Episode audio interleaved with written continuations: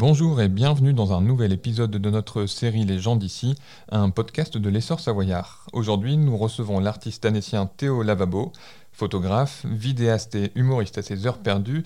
C'est toutefois en tant que chanteur qu'il s'est révélé au grand public en 2019 en étant invité et réinvité l'année suivante dans l'émission La France a un incroyable talent. L'été dernier, sa chanson Chipolata avait fait un carton et son clip culmine désormais à plus de 32 millions de vues, ce qui n'est pas rien. Aujourd'hui, il sort son premier album et nous fait le plaisir d'être avec nous. Théo Lavabo, bonjour. Salut En écrivant cette petite introduction, j'ai eu un peu de mal à, te situer artistiquement. Toi, comment est-ce que tu te définis? Alors ben, moi je me définis ben, déjà premièrement par mon travail donc de photographe euh, vidéaste comme tu l'as dit. Après le, truc là c'est que ben la musique il n'y a, y a, pas meilleur média pour communiquer euh, parce que la musique ça fait appel au clip donc à la vidéo. Il faut faire la promo avec des photos. En plus on peut s'exprimer avec du texte. Donc en fait je pense que je suis un passionné de, de communication en fait et je pense que c'est dans ce média là où je peux m'exprimer le, mieux et le plus, quoi. Donc j'adore. Utiliser toutes les cordes que tu as à ton arc. Ouais, c'est ça. Et, faire un, projet ben, de A à Z, en mm. fait. Parmi toutes euh, ces activités que tu fais, il y en a une, une que tu préfères en particulier ou c'est justement la, la, pluralité qui, qui t'éclate? En fait, c'est particulier puisque moi, depuis tout petit, je voulais être photographe et réaliser des clips. Donc, c'était vraiment mon fantasme. Depuis que je pense que j'ai 12 ans, avec la caméra de mon père et l'appareil photo de ma mère, je m'entraînais. Et euh, bah, donc voilà, donc je faisais des clips, des parodies, tout ça, petit à petit. Et puis euh, en fait, la musique, c'est arrivé à un moment où il y avait, euh, où je tournais en rond en fait. C'est que bah, j'avais fait des remakes, des clips pour des artistes. J'en ai fait, enfin, on en a fait. Je travaillais pas tout seul avec Pierre Emilio, mon collègue, une trentaine, quarantaine. Et en fait, on tournait un petit peu en rond. Et c'est parti de là. Du coup, euh, je me mettais en scène pour, euh, pour faire des choses assez innovantes, pour montrer aux clients ce qu'on avait dans le ventre euh, de, de, créatif. Et en fait, au bout d'un moment, je me suis dit, bah, c'est un peu dommage de faire des clips sur des reprises. Pourquoi ne pas créer nos propres chansons et, créer un artiste, en fait et C'est comme, ça. comme ça que la Sirène du Lac est née, je crois. C'est ça. La Sirène du Lac, ça faisait 5 ans que je voulais faire une musique. où je, à la base, je voulais faire La Petite Sirène, une parodie de La Petite Sirène qui disait J'en ai marre de voir la paix rosée depuis mon bateau j'ai envie d'aller chez Penn, de porter mm. des crocs. C'était un truc un peu, un peu marrant. Puis la sécheresse du lac est arrivée, je me suis dit, c'est maintenant ou jamais. Théo Lavabo, c'est évidemment un, nom de scène, un personnage, mais est-ce qu'il n'y a pas tout de même un petit peu de, Théo Lavabo en, toi? Alors si forcément, euh, donc bon, Théo Jaffre, mon, mon, vrai nom, et Théo Lavabo, effectivement, ils sont quand même reliés. Après, j'ai encore le syndrome de la double personnalité aujourd'hui, dans le sens où euh, ben en fait quand je sors euh, c'est bizarre en fait. Je sais plus qui est qui. Ben, tu vois puisque du coup tout le monde vient me parler de Théo Lavabo alors que des fois je vais juste faire mes enfin je vais faire mes courses en fait. Et du coup c'est bizarre des fois j'ai un éclair de lucidité. Je dis ah oui c'est vrai euh, Théo Lavabo tu vois c'est un peu bizarre.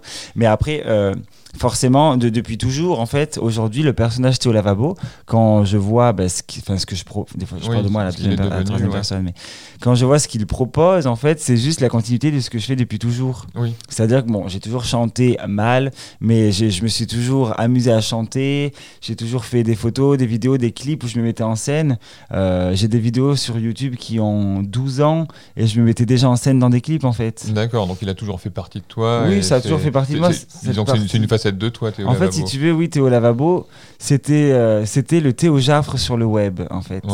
C'est-à-dire qu'il y avait ma personnalité, donc qui je suis, et si tu allais fouiller sur Internet, et eh ben, tu découvrais une autre facette de moi. Sauf qu'en fait, aujourd'hui, ben, ça a... Ben, c'est la, facette du monde réel. Mmh. Euh, a pris un peu le, pas sur. Oui, elle a pris même le dessus sur le monde réel, quoi. Donc c'est un peu bizarre. Nos, auditeurs ne, ne, le savent peut-être pas, même si ça s'entend un petit peu. Tu, n'es pas anécien d'origine, tu es anécien de cœur. Est-ce qu'on peut dire que cette ville, ce lac, cet environnement, ça, t'inspire? Alors, euh, moi, je suis pas très paysage. Mais alors, par contre, euh, il, m'a fallu des années avant de plus être émerveillé. Et ce que je peux dire, si c'est donc c'est pas pour parler d'inspiration, mais c'est un endroit où j'ai envie de rester en tout cas. On me dit souvent oh, Est-ce que tu, tu, vas devoir monter sur Paris Blablabla. Bla, ben, en fait, je dis non, il y a le train. Et ici, on a un cadre de vie qui est incroyable. On a le lac, on a bon, les montagnes. C'est toujours le même blabla, mais c'est vrai. Et, et, puis même, j'ai des amis qui sont formidables ici. Je me sens bien équilibré. Et, en tant que photographe, ben, j'ai plein de clients en fait. J'ai monté mon petit nid ici et je me sens vraiment chez moi maintenant, depuis 8 ans. Depuis 8 ans déjà Ouais, depuis 8 ans. Ouais. C'est pour ça que je dis que je suis d'Annecy. On me le reproche un peu des fois chez moi, mais. ta vie a changé, a explosé grâce à l'émission de, M6 La France a un incroyable talent. En, quoi ça a accéléré un petit peu tout, ce que tu avais fait jusque-là? C'était un, une espèce de, médiatisation express et exponentielle? Après, comme tu disais, je l'ai fait euh, deux années. Oui. Donc la première année, j'ai vu le succès, le, succès, l'intérêt, la curiosité des gens, tu vois. Mais donc du coup, bon, c'est monté puis c'est redescendu. Euh, c'est redescendu euh, petit à petit, mais ça a créé une communauté. Et la deuxième année, du coup, ben, il y, a eu d'autres chansons qui ont été faites entre temps. Donc en fait, c'était vraiment, c'était devenu un projet, alors qu'avant c'était un peu un one shot. Et du coup, ben, quand j'ai été diffusé la deuxième fois, donc bon, déjà, ben, je savais comment ça marchait la télé, que bon, je... Oui, avant, tu, connaissais un peu mieux le Voilà, c'est pas que je m'étais fait arnaquer, mais il y avait des trucs que j'avais pas compris. Ou... Donc là, j'étais libre, j'avais toutes les clés en main, et je me suis dit, ben, on va utiliser l'écran, je savais pas qu'on pouvait l'utiliser.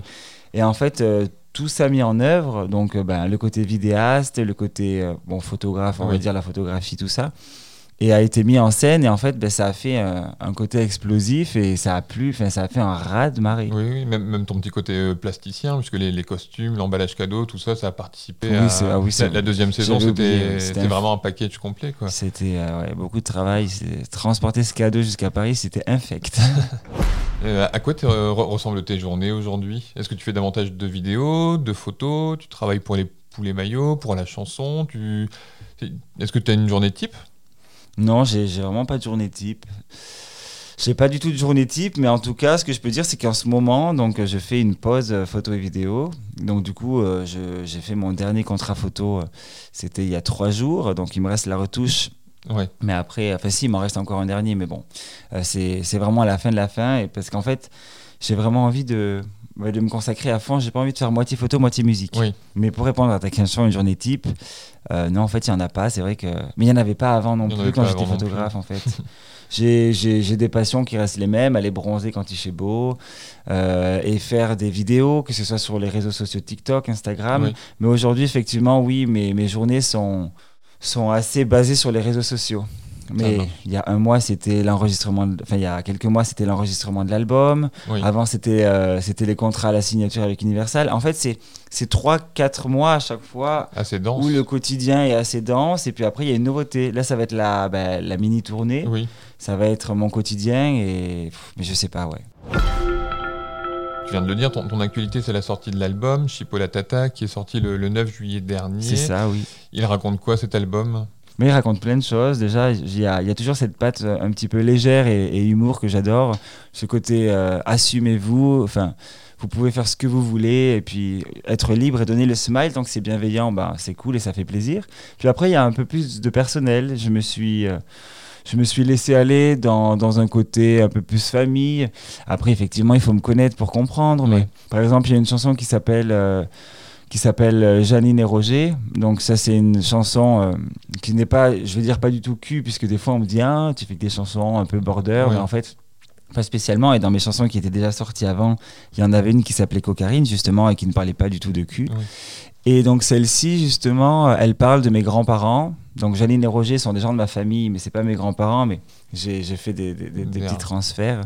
Mais, et du coup, par exemple, il y, a, des moments où je parle de la maladie d'Alzheimer et de Parkinson. Je le parle avec humour ou mélancolie, je sais pas. Mais en tout cas, c'est. Enfin, moi, c'est une chanson qui me touche. Et c'est pas une chanson. Elle est un petit peu légère, mais c'est une chanson qui me touche. Ouais. Euh, cet album, tu l'as construit seul ou avec l'aide de, du label, puisqu'on rappelle que tu été accompagné par Universal maintenant. Et est-ce que s'entourer d'un label, c'est pas un peu céder une part de sa créativité? En fait, si tu veux, moi, il n'y a rien qui a changé. C'est-à-dire que quand j'ai su que j'allais participer à l'émission, j'ai contacté euh, des, des, amis que j'avais rencontrés euh, pour faire des clips pour leurs chanteurs il y a 8 ans. Et c'était des gens qui faisaient des, des choses commerciales que j'adorais. Moi, j'adore tout ce qui est commercial. Et ce qui n'est pas commercial aussi, mais préférence pour le commercial, j'assume. Et du coup, je les ai contactés, je leur ai dit, je vais faire cette émission. Est-ce que vous me suivez? Et donc, ils m'ont dit, écoute, ok, on fait un deal, on te suit, on fait un album, ceci, cela. Bon, il se trouve que la première année, ça a marché un petit peu, on a fait quelques chansons, tout ça. Et quand Universal s'est positionné sur le projet, en fait, ben, on a réussi à négocier que que tout ce qu'on a construit continue. Donc en fait, je travaille toujours à Lyon avec la team créative, le studio AG Group, enfin mon label AG Group. Je travaille toujours avec eux. C'est juste que Universal nous accompagne. Je suis en licence chez eux. Donc ils vont nous accompagner pour la distribution des CD, pour, euh, euh, pour les mises en avant, enfin tout ça. D'accord, donc ils te laissent carte blanche pour Ah, mais écrire la, musique, les textes. J'ai carte blanche et j'ai tellement carte blanche qu'ils ont découvert l'album le jour où, ils ont, où on a signé le contrat. Donc ils n'avaient aucune idée de ce qu'on allait leur proposer. D'accord, bah tant mieux.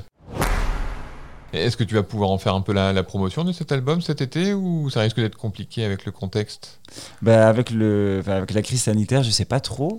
Mais normalement, j'ai envie de dire oui. Puis après, aujourd'hui, je, je suis quand même un artiste qui vient du web. Oui. Aujourd'hui, j'ai vraiment envie de, de montrer justement bah, que je, je peux aller au-delà, que je fais de la scène, que, comme me dit mon label, on va leur prouver, on va prouver Ouais. à tout le monde que tu es un vrai artiste, que tu pas juste un artiste web. Donc c'est chouette, je pense qu'on pourra. Après, euh, après, promouvoir, on peut promouvoir à la télé, on peut Oui, promouvoir en vrai, on peut promouvoir sur les réseaux sociaux. Donc on prendra, bah, si on ferme la porte, on passera par la fenêtre, mais on, on trouvera toujours euh, un moyen. Théo Labavo, me- merci d'être venu. Avec plaisir, merci de m'avoir reçu. C'était un épisode de la série Les gens d'ici, un podcast de l'essor savoyard. En attendant de retrouver un nouvel invité, n'hésitez pas à suivre toute l'actualité locale sur notre site internet l'essorsavoyard.fr. Bonne journée, à bientôt